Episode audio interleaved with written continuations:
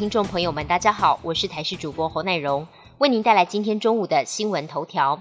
入冬第一波强冷空气来了，北部周三白天高温降幅超过十度。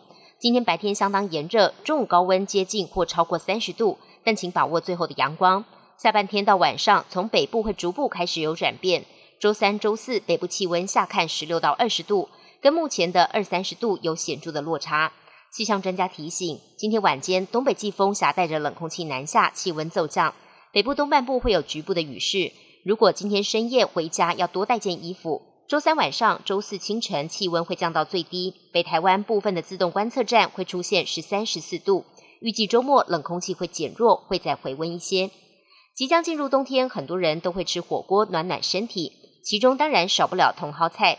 不过，根据农委会资料显示，一百零七年的时候，茼蒿的农药残留率为百分之二十七点三。另外，豌豆、萝卜近两年也都验出了农药残留。营养师提醒，如果在火锅店用餐，最好把茼蒿留到最后再下锅，才不会让残存农药污染其他的火锅料。而且汤也最好不要喝，以免将残留农药喝下肚。宜兰王宫过火仪式盛大登场。宜兰县五节乡的二节王宫过火仪式已经有两百年历史。庙会人员扛着神轿跳过一万两千斤的炭火，是全台最壮观盛大的庙会活动。而一年一度的二节王宫文化节将在十二月三号揭开序幕。今天庙方以神教敬炭、钻教底桥段为活动热身。至于重头戏过火仪式，将在八号登场，预计会有百余尊神像共襄盛举。外电消息部分，中国白纸革命延烧海外，伦敦、雪梨、香港都有大批民众挺身而出。联合国呼吁北京尊重和平抗议的权利。美国白宫也表态支持中国民众和平抗争，但就怕中国风控升级。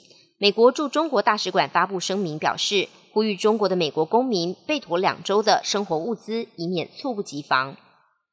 世界卫生组织二十八号宣布，将猴痘的英文改为 mpox。根据外媒报道，公卫专家跟性别维权人士支持猴痘改名。